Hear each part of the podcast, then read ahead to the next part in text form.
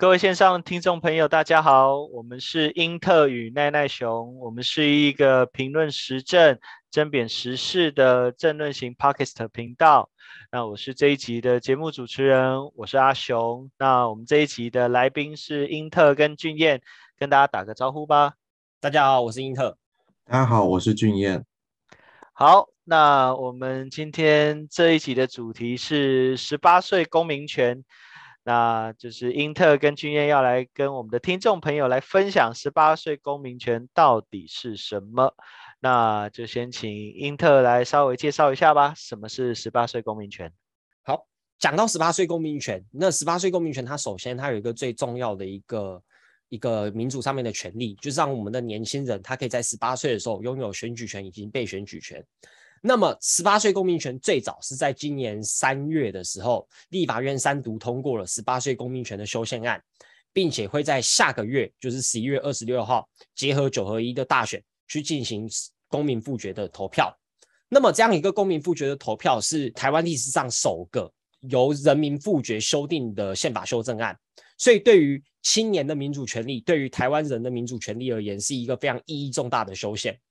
那么，如果我们进一步的来看，当时审查会通过的条文定定，他这样写到说：中华民国国民年满十八岁者，有依法选举、罢免、创制、复决及参加公民投票权。除宪法还有法律有别有规定者之外，年满十八岁者有依法被选举权。宪法第一百三十条规定，二十岁选举权以及二十三岁的被选举权会停止适用。意思就是说，十八岁的年轻人就可以依据我们说十八岁公民权的这个修宪案，而得到选举权以及被选举权的权利。所以，对于青年的民主权利来讲，它是一个非常非常重要的敲门砖，也是台湾民主化运动过程当中的一个里程碑。好，那英特帮我们介绍了一下十八岁公民权是什么，但我们今天这一期的节目也有邀请到一个也是十八岁的来宾啊，就是俊彦。那俊彦，你要不要跟听众朋友分享一下，就是自己你自己身为一个十八岁的年轻人，你自己怎么看这个议题？还有你身边的同学啊，嗯，支持十八岁公民权吗？关心吗？好，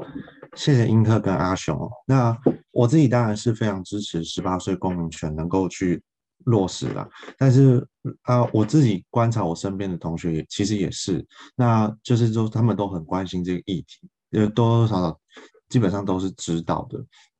那其实大部分也是都非常支持这个呃这个议题。那有些平常。他们会关注政治啊，或者是看新闻的同学，或者是学长学姐或学弟学妹，他们也会在网络上去分享这些资讯，告诉他们身边的亲朋好友。但我自己是觉得说，这样子的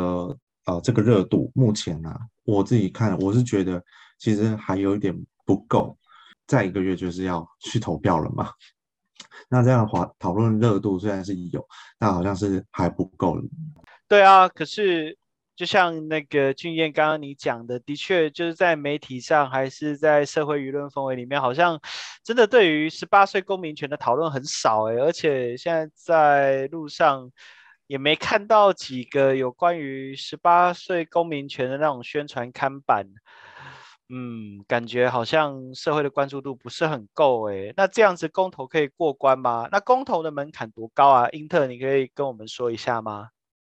好，首先我们先来讲这个门槛哦。大家要看一下“十八岁公民权修宪案”这几个字，注意“十八岁公民权修宪案”，修宪案三个字要划重点。这代表事情是什么？这代表是这一次十八岁公民权的这个投票，其实不同于公投，也不同于选举。怎么样子个不同法？首先是依据法律的规定，十八岁公民权它要得到通过。他至少需要九百六十五万票才能投下同意票，他才有可能会通过。九百六十五万票是什么样的概念？二零二零年蔡英文总统大选得票数是八百一十七万，是台湾总统选举上有史以来最高的得票数，对吧？但是他对比我们说十八岁公民权要通过的九百六十五万票，还差了一百多万票，所以可以看到那个门槛差距之大。然后另外一方面，二零一八年公投榜大选。比如说，当时的公投有包含像是同婚的公投啊，还有能源议题的公投啊等等。那当时因为有就是绑大选的关系，所以这一次的公投案，它的投票率也超过了五十 percent。那其中最高得票的公投案是每年降低一 percent 火力发电的公投案，总同意的总得票数是七百九十五万票。这七百九十五万票对比九百六十五万票，一样是一个非常非常大的差距。那根据吴一农他做出来的一个民调是显示说，目前哦，十八岁公民权要能得到通过，他至少需要还需要两百万票。这份民调，它同时也显示出，基本上四十到六十岁的中老年龄层是不支持十八岁公民权的。然后我们其实可以看到，十八岁公民权里面各党团虽然都表态要去支持十八岁公民权，但是国民党的群众对于十八岁公民权是最不支持的。而与此同时，我们也可以看到，对于民进党啊，现在的民进党，他们是试图要把十八岁公民权绑上选举。所以可以看到，在陈时中竞选总部成立大会的时候的开场，也有邀请一批民进党青年部的年轻人上台去推广十八岁的公民权，然后有跳个舞啊、喊个口号啊、做个带动唱啊之类的，想要去呼吁群众的支持。但是明眼人都看得出来，他那个目的其实还是想要利用这个十八岁公民权来维持民进党的选情。那么，像是时代力量，他们其实也有表态，也有发过新闻稿，表示说他们支持十八岁公民权。但是，呃，我们必须承认哦，一个非常相对、一个非常血淋淋的现实跟社会事实，就是说，这个十八岁公民权目前在社会上创造出来的社会运动跟群众性的运动是不够的。在这样子的情况之下，我们可以合理的推断说，对于各政党来讲，他们仍然是希望用十八岁公民权来维持选举。亦或者是他们知道十八岁公民权不会通过，但是他们不想要流失青年的选票，进而他们还是提出他们支持十八岁公民权，可是并没有把施力点跟着力点放在十八岁公民权上。那这就反映了我们现在当前的一个推动十八岁公民权的一个很很重要的一个困难，就是十八岁公民权它很重要，但是因为这个非常高的一个修宪的一个公投公民复决的门槛，让十八岁公民权它要通过的可能性是非常非常非常的低。特别是在各政党，他们只有表态支持，但是没有因此而动员，做广大的社会动员、广大的社会倡议和推动的前提之下，十八岁公民权要推动的可能性又更加的微乎其微。所以这反映了我们目前在十八岁公民权看到的瓶颈跟阻碍，也是当前我们要去通过十八岁公民权会遇到的一个重大的一个挑战之一。对啊，就像英特你讲的，的确，现在各个政党对于十八岁公民权的那种支持，我自己观察啦，也是那种流于口头上或者是有气无力式的支持，就是好像是一种嗯，讲我支持是一种候选人的标配，但是要花多大力气去做吗？其实我看有很用心去做，甚至用点心去做的候选人是微乎其微啦，因为的确那个要通过的门槛。非常的高，而且也像英特你刚刚讲了，也有很多的选民对于十八岁公民权应该也会有就是不赞同的意见。我觉得不是应，我觉得也不是应该啊，是是应该是为数不少。那常 常见的那一种反对意见，我大概想得到，比如说，嗯，十八岁才高中刚毕业，还是还在念高三。好好念书就好啦，管什么政治？干嘛参加选举？或者是说，嗯，十八岁有判断能力吗？十八岁知道要投给谁吗？十八岁懂政治吗？所以可想而知啦，很常见的反对意见，或者是说不赞同的声音，那你们会怎么回应呢？那是请俊彦来跟大家分享一下。哦，好，谢谢阿雄。那其实这样子的论调一直以来都有。那我们其实可以回顾一下历史，在以前啊，黑人、女人、穷人其实都不能够投票。在那个时候，大家也会说：“哎，黑人、女人他们其实没有学学历、学识标准，那他们会会不会做出好的投票选择？会不会做出好的这个判断？穷人如果没有纳税的话，那凭什么他们可以投票？他们投票会不会毁的？我我们。”建立起来的这个社会制度，或是让这个社会讲夸张一点啊，很多要民主崩坏啦、民民粹化啦，然后社会秩序毁掉啦这样子的言论。可是啊，我们现在回头看看现在这些过去的言论，其实可以发现到，给更多人的这个投票权，其实没有带来所谓的什么社会呃社会秩序崩坏，或者是这个政策品质讨论的品质下降，反而是这些弱势群体，黑人、女人、穷人，他们是透过投票来去为自己发声，争取自己的权益，然后让整个社会变得更加呃往进步的方向去迈进。所以今天回过头来看，十八岁公民权其实也是一样。我相信这个十八岁公民权的改变，它是可以带来给台湾带来一个更好的结果。那也就是说，让十八岁的人去透过参与政治、参与民主投票这样这样子的一个管道，那我们去学习，去说整个政策上面的决策，还有到底是怎么样才是对我们所有人，或者是说对我们的。未来能够更好的一个选择。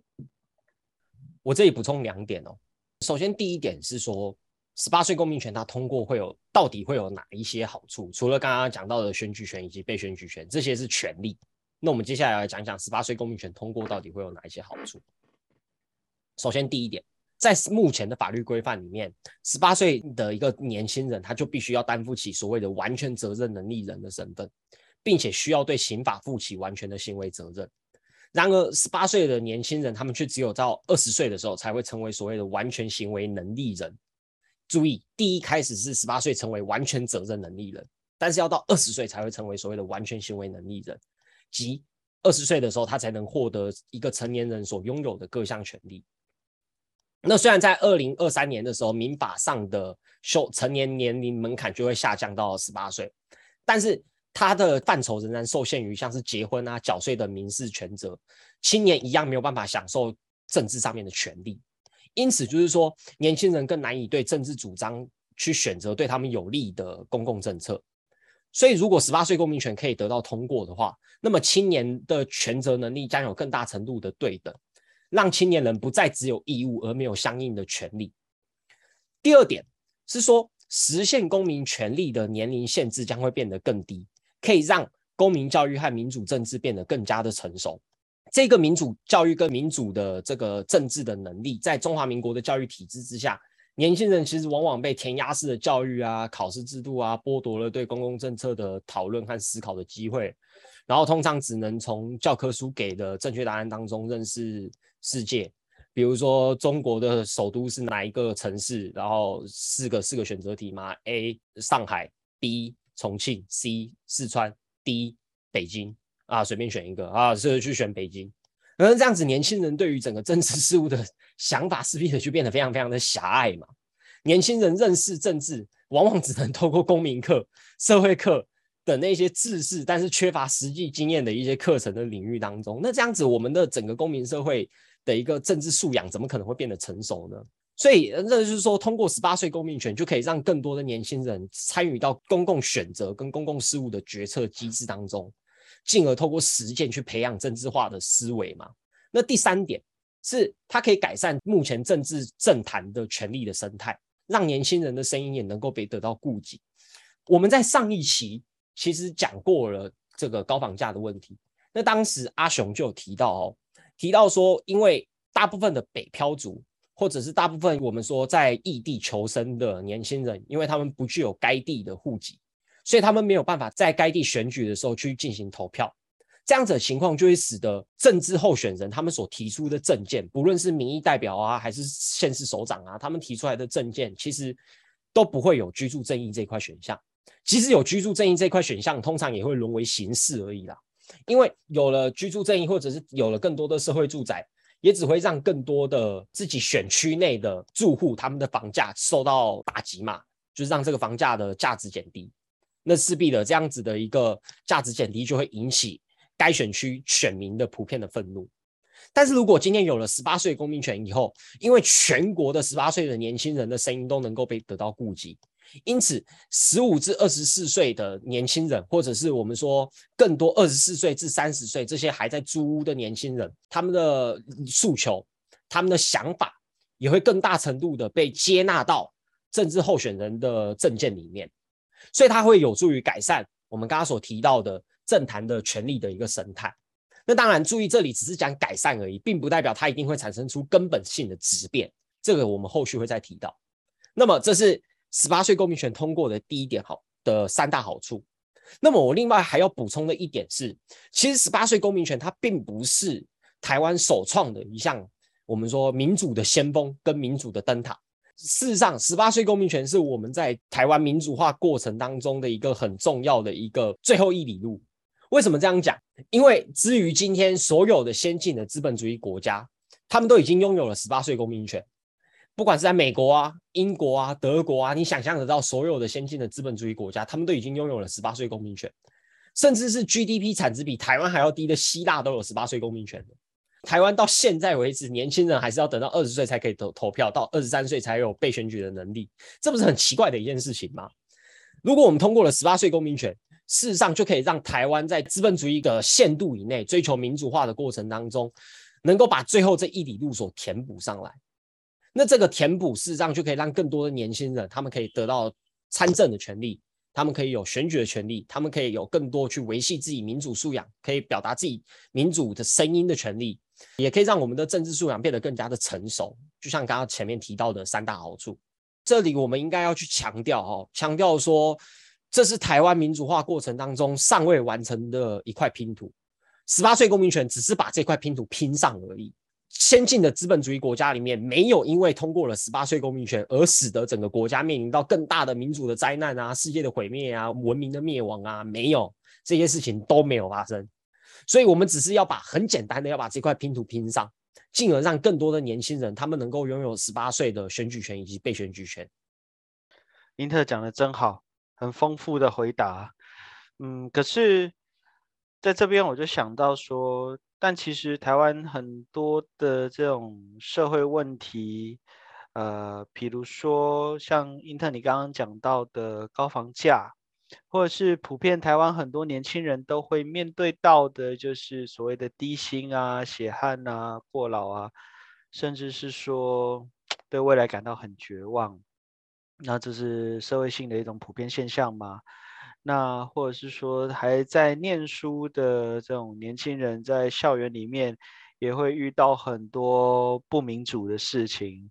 比如说，嗯，什么有有些高中啦，还有什么法禁啊，还是什么服服服装的规范啊，能穿什么，不能穿什么，今天要穿什么，后天要穿什么，这个也要被管，甚至一些学校政策。学生根本没有足够的反对空间，或者是支持的空间。很多时候，学校的政策都是由可能官员啊、校长啊，或私立学校里面董事会的成员就可以独断的决定了。那我想，这样的这些问题也可能不是单单靠呃十八岁公民权就可以解决的啦。那关于这一点。俊彦要不要先跟我们分享一下你自己在校园里面的所见所闻跟想法呢？哦，好，那我现在是就读板桥高中啊。那其实我在高中的这个求学阶段，我有去参与这个学生自治组织，那当然也有参与到就是说学校里面的这些呃管道，就像是我们现在其实高中里面。固定每年都会办这个与校长有约的这种活动，就是把所有同学的意见啊，然后就是透过，哎，这个收集起来，然后由老师还有这个行政处室的这个人员来去做统一的回应。那里面就是学生当然可以提一些意见啊，一些抱怨啊什么的。那除此之外，就是说校园里面的各级会议，像是校务会议啊，还有一些其他的。呃，小型的会议、工作会议什么的，有一些会议就是都固定有学生代表，就是参与在里面。不过啊，这些学生代表也就只只有占一两席，这个很少的比例而已。就我在参与这些呃管道、这些校园民主的这些机制里面，其实我发现说。很多时候，学生虽然有这这些发声的管道，但仅仅也限于发声而已。很多时候就是沦为说学生讲的话，或是提供的意见，变成是说参考性的，以及这种咨询性的性质。那真正的决策权在哪里？还是在老师跟行政手上？那我举个例子啊，像是我们今年学校才发生的是说，服仪规定修正案被否决的这一个事情。这个事情，呃，主要大概就是说，我们在服役委员会里面去通过了一个学生代表提出来的版本的服役规定，可是这个提案到了校务会议准备要投票的时候就被否决了。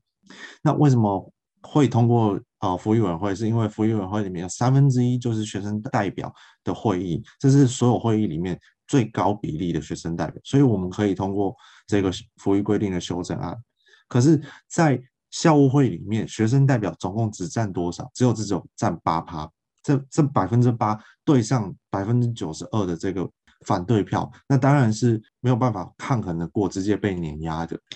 所以从这件事情，我我才刚刚才会讲说，为什么说校园政策的决定，其实终究还是掌握在哎这些大人手上，即便是有发生的管道，它也只是形式上的，或是作用并不大的这些管道。好，那英特你有什么样的看法呢？我想到的是，其实，在之前，我记得是二零二一、二零二零还二一、二零二一年哦，当时就有一个关于学生权益上面的一个联署，那个联署是要求学生可以不参加早自习，可以十点到校，然后那样子一个联署，没记错的话，事实上是得到了将近是数千名高中生的支持。那但是后来那个联署就不了了之，然后同时那个联署也被很多人骂骂翻了，很多人骂说啊，我们以前念书的时候就是六点半到校啊，五点六点半到校，七点到校是常态，你们这群烂草莓啊，呃，现在要求十点到校，参加个早自习是会死是不是？等等等等等等的言论哦。但这里我想我们想要回应的事情是说，在过去当兵兵役制是两年。改到一年，改到四个月，也是一堆人在骂嘛，也是一堆人在骂说 啊，我们以前当了两年兵，当了一年兵都没在抱怨呢，现在你们当个四个月兵是会死是不是？我们想要讲的事情是，其实在整个社会进步的过程当中，民主化的任务就是让当下的学生、当下的青年不用再背负我们过去的错误跟我们过去的痛。那这种错误跟痛，事实上是可以随着。我们说社会运动、群众性的运动得到解决的。进一步来说，在今天我们在看到校园民主化的社会进步，或者是校园民主化的进步工程当中，有更多的年轻人，他们愿意站出来表态，去支持学权，去支持学生参与公共决策，是一个非常非常非常重要，也非常非常珍贵的一个诉求跟一个理念。今天绝大多数的学生会基本上就是。由于形式啊，就是办办活动啊、联谊啊，然后吃喝玩乐啊，也没有说这样就是错啦。但是，争取学生权益的学生会或者是学生自治组织，相对是比较少的。那么，有如果有了更多的学生自治组织，势必的也可以让更多的学生他们能够参与到我们说公共决策里面。那这就结合到我刚刚在上一个 part 里面所讲到的。就是如果有更多的学生，他们能够在学生阶段的时候就拥有公共参与公共事务的经验，那么势必的，我们的整个公民教育向下扎根的能力也会变得更强，我们的整个公民教育也会变得更扎实。回过头来说，如果当今天学生的组织他们在参与校方的会议的时候，只是沦为形式，或者是只是咨询性的意见，而没有真正的职能的时候，没有真正的权利的时候，那么。这样子的学生组织基本上还是流于形式的一种表现嘛，所以如果有更多的青年、更多的学生能够真正的以拥有民主的能力，参与在校方的决策里面，势必的就可以代表学生的声音，提出更多合理的诉求啊。我们也应该记得，在二零一八年还是二零一七年，当时也有学杂费调涨的这样子一个风波，也让无数大学生到教育部外面去抗议，到立法院外面去抗议，说学生饿到没钱吃饭，学校不要再涨学杂费了。那今天我们的学生跟我们的青年人能够有更强的动员能力，势必的就能让我们说学杂费调涨啊，或者是校园内部不民主啊，废除服仪啊，教官退出校园啊，还有废除这个法禁啊，等等等等的校园政策被废除掉，也可以让我们的学生更自主的去表达自己的个性，去表达自己的思想，去表达自己的诉求。在这样的前提之下，我才我认为我们的整个社会才能够真正的走向所谓的多元民主化嘛。所以，我还是回过头来讲，社会的进步其实伴随着的都是让我们当下的年轻人，让我们的后辈不用再承受我们过去所承受过的错误跟痛。过去法禁、过去的服仪规定、过去学生没有办法参与在校方的政策运作里面，代表的都是学生权益的丧失。但在今天，我们的学生权益就像刚刚俊彦所说到的，有更多的学生他们已经可以参与在校方的会议里面了，这是一种进步。但是这种进步目前还是流于形式上的，那要怎么办？就是让这样子的一个学生参与不流于形式啊，让他可以真正的具有民主的民主参与的能力啊，让他可以真正具有在学校内部的社会权利啊。我觉得这才是我们真正要去关注到的。就我自己在参与的学生自治的这个过程当中啊。其实也是，我我会遇到一些障碍，就是即便我们学生在呃学生在会议上面有席次，但是其实，在讨论会议讨论政策讨论的这个过程当中，讨论语言或是里面讨论的内容，也是我们学生平常在课堂课堂上学不到的东西，有一些甚至是专业术语，就是只有专业人士才能够听得懂，专业的教育人士才能够知道怎么去呃。讨论的，所以即便说，呃，我们在形式上面有了这个形式，可是，在实际的政策的决定当中，我们仍然会被排除，就是这些知识的障碍、这些用语的障碍给排除在讨论之外。那我认我自己认为是说，这其实是因为源自于说，我们一开始。民主参与的这个管道就不是很非常的全面，非常的完全。那放到今天讨论主题来说，十八岁公民权也是一样。我觉得十八岁公民权，它让十八岁青年能够民主参与这个管道。那十八岁公民权这个民主权利的改革，就可以让更多的人去参与到这个公共政策的讨论当中、决策当中。对，所以就像英特跟。这个俊彦刚刚所说的，其实十八岁公民权，如果他真的能够在年底的公投复决当中过关的话，其实也是不仅帮助台湾社会的民主权利得到进一步的向下扎根啊，也可以帮助更多台湾的年轻公民或者是准公民，他们可以更提早的来练习怎么样去影响公共政策、参与政策讨论。所以，其实十八岁公民权，它如果能够通过的话，其实是对于台湾社会的进步是有很正面的意义跟价值。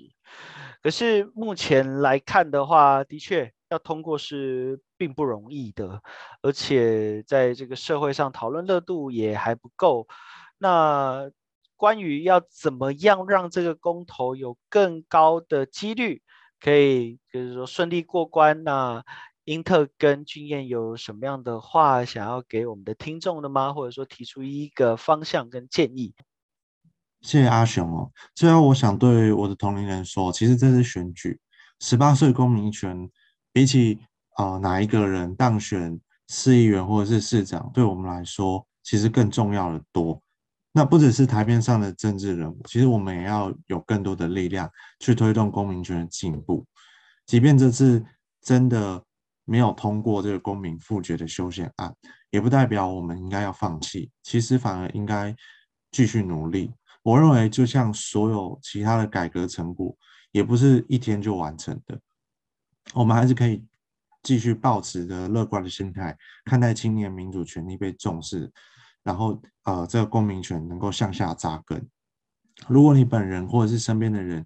具有投票权，那请在十一月公民复决案中投下一票同意。我觉得我们还是可以参照一些实际的数据来证明说，十八岁公民权它的通过是不是真的有更好的效益。有两份研究哈，第一份研究是一个统计，是表明说在一百六十八个国家里面有青年投票数据的二十四个国家，通常比另外其他的国家更富有，就是人均人均收入更高。然后民主化程度更高，然后文化多元性也更高，所以这反映出了，其实拥有青年参与政治，它并不仅不会流失掉所谓的民主权利，也不会让整个社会变得更加的不文明、更加的不开放或做出错误的选择，事实上是不会的。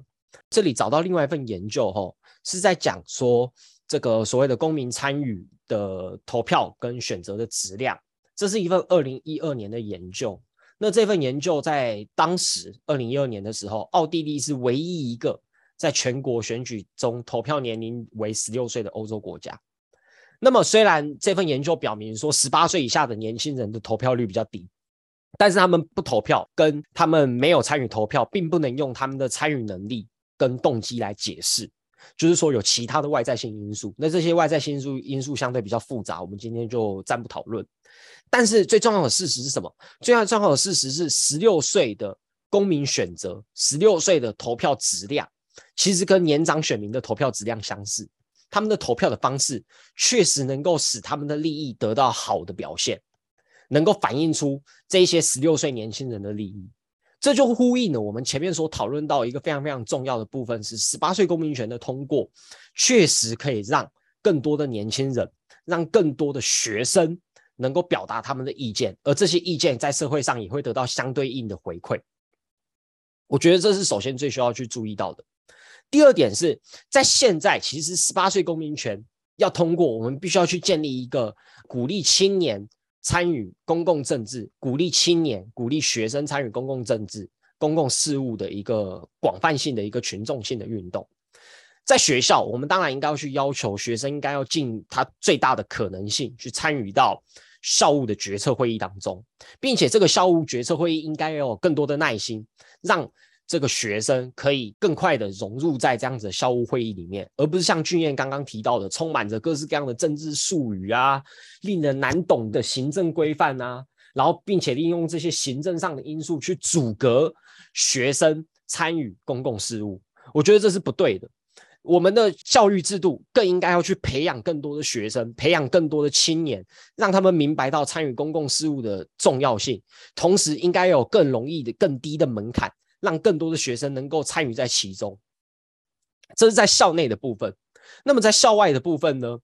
十八岁公民权的通过，我们需要有的是更多的群众性的运动，去做到十八岁公民权的宣传。但我们也不应该只满足于此，因为十八岁公民权并不是万灵药。事实上，十八岁公民权的通过，也就像我们之前讨论过的几期内容一样，它并没有办法真正的解决掉青年躺平啊。然后青年高工时啊、低薪啊、血汗过劳等等的情况，我们在有一次街头倡议的时候，就遇过一个长辈，他跑来对我们说：“啊，你通过了这些十八岁公民权，也不能解决高房价的问题啊，年轻人的薪水还是一样低啊。那你有通过十八岁公民权，有通过跟没通过还不是一样？”哎，这一句话正正正恰好的反映了我们现在要说的一个客观的事实。就是今年七月份的统计表明，十五至二十四岁的年轻人的失业率是达到了十二十二 percent，这较于台湾总体的平均失业率三点七八 percent 来讲是来得更高。所以这反映了当前青年失业的问题，跟当前青年躺平、不敢生小孩、不敢结婚、高房价、不敢买房的这些社会的结构性因素，是不是真的就能够透过一个十八岁的公民权，让青年参政？这件事情就得到解决呢？事实上，答案当然是不必然的。十八岁公民权，它确实有助于改善我们说青年参政，或者是表达出青年的投票诉求，或者是青年的民主意愿。但是，它并不尽然等于可以解决掉青年的社会性的因素跟社会性的问题。我们进一步来说，今天被选举权是二十三岁嘛，就是二十三岁以上你就可以选举了。我们问一个问题。有多少的政治候选人，他们是二十三岁或者是二十四岁就参与选举？没有吧？基本上都很少吧。基本上现在所谓的青年参政，仍然是指大概是你接近三十岁，或者是你是三十岁以上去选举。我们会说这叫青年参政。到底有多少的青年候选人是二十三岁一到就马上出来选举的？我个人是抱有着一个高度的怀疑然后，所以即使今天青年参政的年龄层下修到十八岁。那是不是就代表会有更多十八岁的年轻人出来选举呢？那可能性可能也是微乎其微嘛，因为它背后仍然有更多经济性的因素，比如说我们过去曾经做过一个统计，然后就是绝大多数的立法委员，基本上他们的家庭背景出身都是来自于台湾顶尖的，我们说家庭经济收入更高的家庭，他们才有更有那个能力出来选举，因为选举是要花非常多钱的。所以今天一个一般的年轻人，他十八岁了就很有志、有理想，要出来选举。可是他背负得起背后选举庞大的那一个选举的资金吗？宣传的那个金额吗？那可能是一个我们需要去提问的问题。因此，在这样子的前提之下，十八岁年轻人的参政是不是就能够真正解决到社会上的结构性因素呢？青年面临到的低薪、血汗、过劳、高房价呢？这是另外一回事。我们更应该要去提的是去提倡一个建立一个民主的。建立一个更多青年能够参与的群众性的一个青年运动，这样子群众性的运动也会有一个好处，是它可以去改善青年躺平、青年对于政治冷漠的问题。就像马克思曾经提过的一样，马克思说，在选择职业的时候，我们应该遵循的主要方针是人类的幸福和我们自身的完美。但是如果当今天一个年轻人他在工作上面临到高工时、低薪、血汗、过劳，回到家就累得跟狗一样。就打个游戏，然后睡觉，再重复着面临到隔天继续上班，然后累得跟狗一样，回到家打游戏睡觉这件事情，他在这样子的前提之下，他怎么样子去完成所谓的人类的幸福呢？他怎么样子去达到自身的完美呢？不可能嘛！所以真正的结果应该是十八岁公民权，它只是一个我们说争取青年民主权利的敲门砖跟一个契机，但是。真正要去解决青年问题，我们仍然需要去建立一个更广泛的群众运动。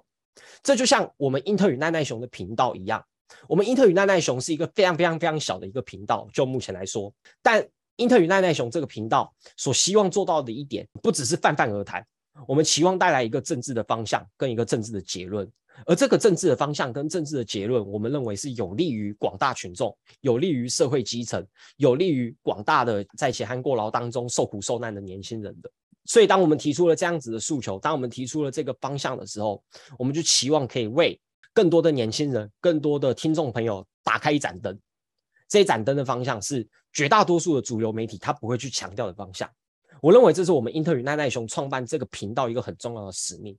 因此，在今天，我们在今天的结论的部分，我们当然也会去强调，更多的听众朋友，你应该要去支持十八岁的公民权，你应该要去投票，甚至我们认为十八岁公民权的投票本身比选举更重要。但是除此之外，我们也不应该满足于此，我们也不应该画地自限，我们更应该要去关注到更多青年血汗的问题。关注到更多青年在社会上面，比如说青年的心理疾病，其实较过去还要来得更高。更多的青年面临到躁郁症、忧郁症的困扰，